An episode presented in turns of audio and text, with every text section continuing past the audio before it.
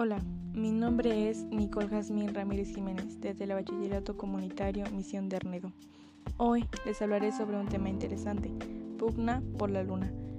Es interesante porque nos habla sobre los problemas que podrían ocasionarse si las personas o algunas empresas decidieran adueñarse o más bien sentirse dueños del espacio exterior.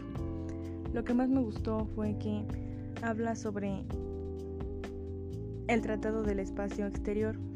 Este impide reclamar la soberanía de un territorio espacial, sin embargo, incluye también una cláusula de no interferencia entre misiones. Los recursos en la Luna no están uniformemente distribuidos, por lo que ese requisito legal abre la puerta a una carrera espacial para reclamar los terrenos lunares de mayor valor. Me parece curioso que uno de los primeros recuerdos de Bob Richard es una secuencia de imágenes granuladas en blanco y negro, trajes espaciales, un módulo lunar y los astronautas Neil Armstrong y Buzz Aldrin, dando sus históricos primeros pasos sobre la Luna. Richard, que alcanzó a, la sazón, era un niño pequeño. Recuerda estar sentado frente al televisor en el salón de su casa, al norte de Toronto mientras su padre perdía el tiempo con la antena intentando mejorar la señal. El Apolo 11 definió un momento clave para la humanidad, afirma el cofundador y director general de Mon Express, una compañía que aspira a comercializar el transporte a nuestro satélite natural y con el tiempo extraer materiales de él.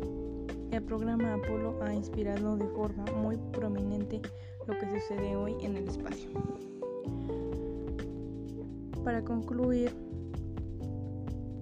el Tratado del Espacio Exterior que en 1967 firmaron Estados Unidos, el Reino Unido y la Unión Soviética y del que hoy forman parte 109 países, estipula que la exploración espacial debe concluirse de manera pacífica y en beneficio de todas las naciones. Decreta además que nadie puede reclamar para sí la soberanía de un cuerpo celeste sin embargo, tiene una laguna. Dos cláusulas de no interferencia, según las cuales se exige a todos los firmantes que eviten causar daños a sondas o asentamientos ajenos, por ejemplo, aterrizando cerca o encima de ellos. Parece una medida razonable, pero abre también un requisito para que un país o una entidad privada monopolice de facto un lugar muy codiciado simplemente por haber llegado primero.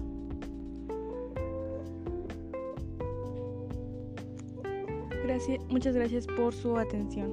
Les invito a seguirme en mi podcast y hasta pronto.